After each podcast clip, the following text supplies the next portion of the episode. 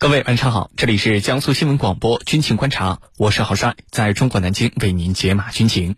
今天的节目之中，您将会听到的主要内容有：美国计划增加在菲律宾的军事存在，并计划呢明年全面恢复美菲联合军演。此外呢，我们还将和您关注，岸田文雄再次强调要发展先发制人的打击能力，他的这番话传递了哪些信号？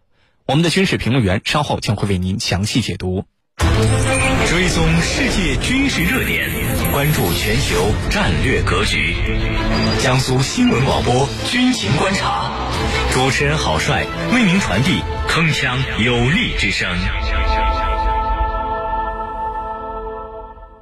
今天的军情观察，我们邀请到的两位军事评论员分别是军事专家陈汉平和军事专家袁周。军迷朋友们，大家好，我是陈汉平。军迷朋友们，大家好，我是袁周。来看到今天节目的第一条消息，岸田文雄再次强调要发展先发制人的打击能力，他的这番话传递了哪些信号？军情观察为您详细解读。根据环球网综合报道，日本读卖新闻在当地时间十月十六号发布了对日本新任首相岸田文雄进行采访的部分内容。那么，呃，岸田文雄啊，在这次接受采访时就谈到了他计划对日本的国家安全保障战略进行修改，写入发展日本自卫队对潜在敌人导弹基地实施先发制人打击能力，也就是所谓对敌基地攻击能力的相关内容。那么，岸田文雄说的这番话，呃，传递了哪些重要的信息呢？接下来，郝帅邀请军事评论员和你一起关注。袁老师，首先呢，请您为我们介绍一下日本的国家安全保障战略。呃，这是一份什么样的战略文件？以及岸田文雄到底想要对这份文件做怎样的一个修改呢？好的，日本国家安全保障战略呢，是二零一三年十二月十七日日本内阁议会通过的一份政治文件，是日本前首相安倍晋三在其执政时期提出的所谓积极和平主义的一份政治宣言书。该文件呢，鼓吹日本将把基于国际合作主义的积极和平主义作为国家安全保障的基本理念。那么这份政治文件呢，呃，实际上反映了日本近十年来的战略规划。那么其主要产生的背景是我们中国的崛起与世界格局的呃巨大改变。那么日本认为啊，呃，目前它受到了来自中国、朝鲜等多方面的威胁。那么有意要增强自身的军事实力，加强日美同盟，加强与其他亚洲国家的交往，来遏制中国的崛起。就其内容来说，主要包括以下三个方面：一呢是在亚太安保课题方面，他将公开的矛头指向了朝鲜和我们中国，指责中国缺乏对外公开透明的这个呃军事政策啊，而且呢在大范围的扩充军备，称中国在钓鱼岛周边海域不断扩大。侵犯日本领海领空的行为呢？呃，对此呢表示呃谨慎观察。呃，第二呢，就是在落实国家安保战略的措施方面，该战略提出了首先要致力于加强日本自身的经济实力、技术实力和外交和防卫能力。那么此外呢，该文件还提出了日本需要以日美同盟为基础，扩大和发展与韩国、澳大利亚、东盟、印度以及呃日本共享普遍价值观的国家的合作关系。当然。文件也提出了，日本对华将谋求在政治、经济、金融、安保以及人员交流等各个领域构筑日中战略互惠关系，并且努力加强这种关系。那么，安田文雄呢？作为日本新任的首相，已经多次对这份已经执行了七年的国家安全保障战略，呃，说要进行修改。那么，他的多次表态中呢？啊，我们就会发现啊，岸田文雄对于修改日本国家安全保障战略的意见，主要集中在以下三个大的方面。第一呢，就是要加入经济安全保障这一新的概念。那么岸田内阁认为啊，目前日本安保政策主要是政治和军事方面的，但是现在经济问题也是非常重要的。考虑到中国的因素啊，为了谋求日本周边安全的现状啊，有必要引入经济安全保障这一新概念，要从政治、经济、军事、信息、文化。全方位观察中国的动向，那么在必要的时候呢，呃，他们认为还要以此来做好遏制对方、避免事态进一步发展的这种准备。那么第二呢，就是要发展进攻性战略武器。那么他要通过修改国家安全保障战略，让日本拥有研发高超音速导弹、中程弹道导弹以及使用它们的法律要求。那么第三呢，就是让日本获得实施先发制人的打击权利。岸田文雄处心积虑的要让日本获得这些日本和平宪法禁止发展的进攻性武器，根本目标还是要让日本获得具有先发制人的进攻性的权利，或者说啊，要让这一部国家安全保障法全面否定和平宪法。所以他在谈到修改项目的时候，就非常明确地写入了发展日本自卫队对潜在敌人导弹基地实施先发制人的打击能力的这项内容，也就是所谓的对敌基地攻击能力。那么安田的这些想法已经充分说明日本的政治和军事野心，呃，这是我们不得不提高警惕的部分。主持人，好，谢谢袁老师。我们看到啊，这个岸田文雄作为日本新任首相，刚刚上任不久。啊，就表态，而且是公开的接受媒体采访，说要发展先发制人的打击能力。那么，他为什么要说出这番话？对外界而言，传递出了哪些重要信息呢？对于这方面的问题，请陈老师为我们解答。岸田文雄为什么会提出这样的主张？其实，这样的主张啊，我们并不陌生。早在安倍晋三执政时期，日本政府就曾经高度宣称要探讨是否允许拥有。对敌基地攻击能力，这句话听起来拗口，其实就是我要拥有先发制人的打击权利。再说的透彻一些，就是我可以先开火。但是这是日本的宪法所禁止的。岸田为什么会提出这样的主张呢？为什么会安会和安倍的这种过去的提法如出一辙呢？第一个就是对岸田来说，他要回馈。他背后的支持者，我们都知道，岸田啊，他在民调当中他是落后的，他不领先。那他为什么能够后来居上，最终成为了自民党的总裁和日本的首相呢？这里头是日本的各自民党内各派别，呃派阀的这种博弈的结果，其中他就离不开这个安倍对他的支持。安倍在背后对他的力挺啊，使他呃逆转获胜。那么现在他必然要回馈安倍这一派。安倍认为这是我未尽的事业，我没有完成的意志。那么你岸田啊，你你看着办。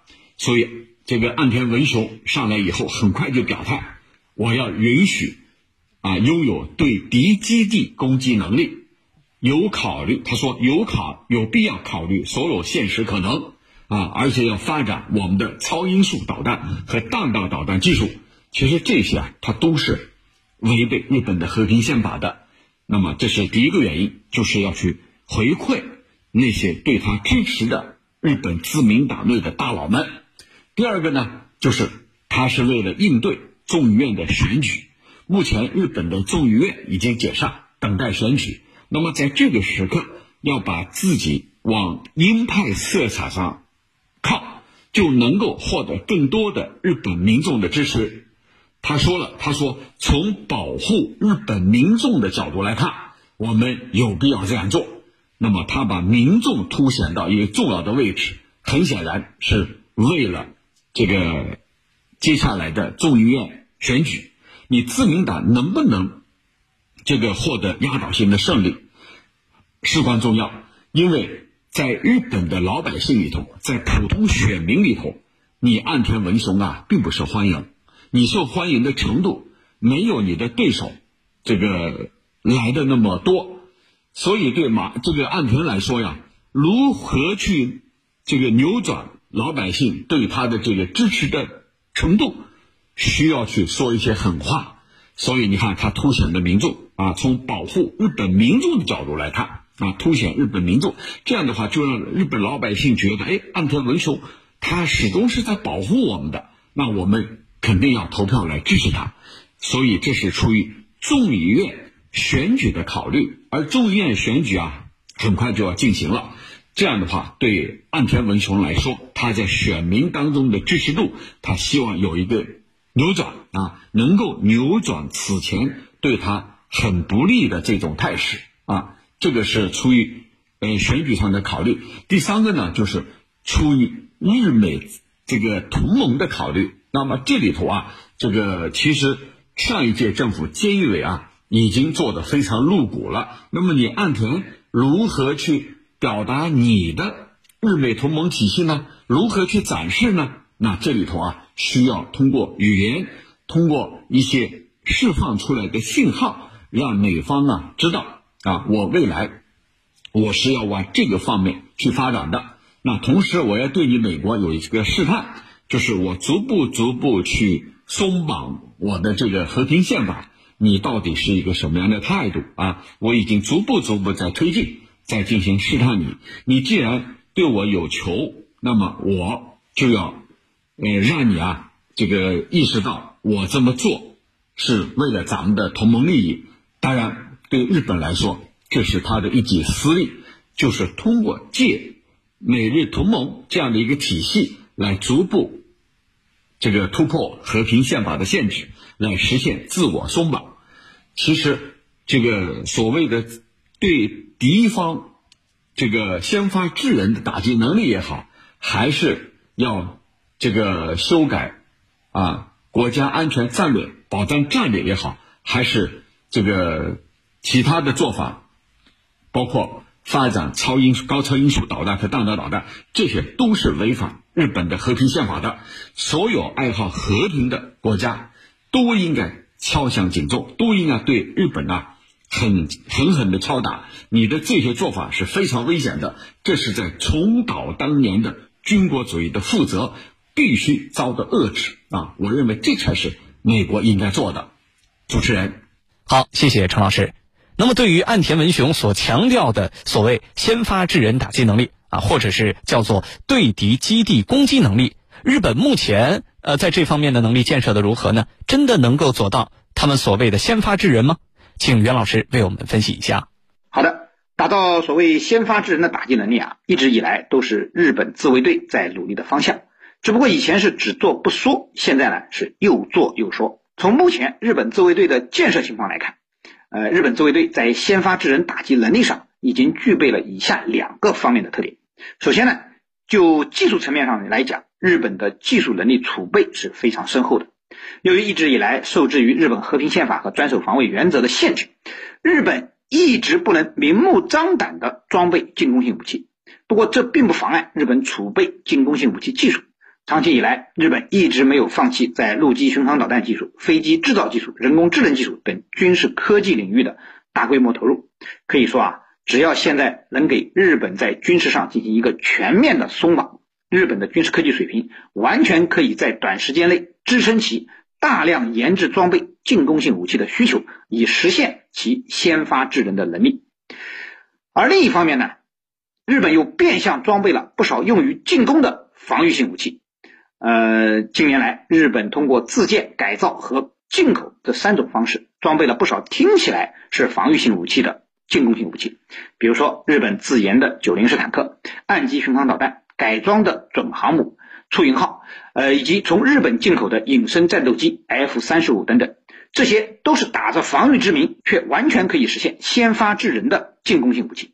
当然，日本的现役装备啊，其实。先发制人能力还是相对有限的，最主要的原因并不是日本没有这个能力研发和装备，而是呢对日本的军事限制还没有完全放开。至少目前为止，和平宪法和专守防卫原则并没有被正式废止。只不过，呃，美国对日本现在这种越线行为呢，是睁一只眼闭一只眼，在放任日本的同时啊，也是有意武装日本，这使得呃日本呢，呃，在这个。发展军事力量的问题上啊，呃，可以说内外因素结合，使它有了一个便利的条件。那么对美国来说呢，这就使它成为了自己在亚太地区的一个打手和棋子。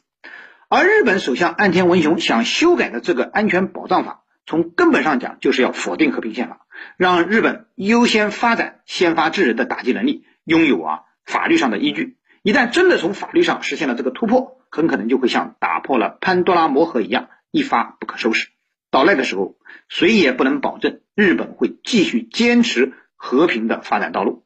那么，这对于地区局势和世界和平而言，都将不是一个好消息。主持人，好，感谢我们两位军事评论员的精彩点评。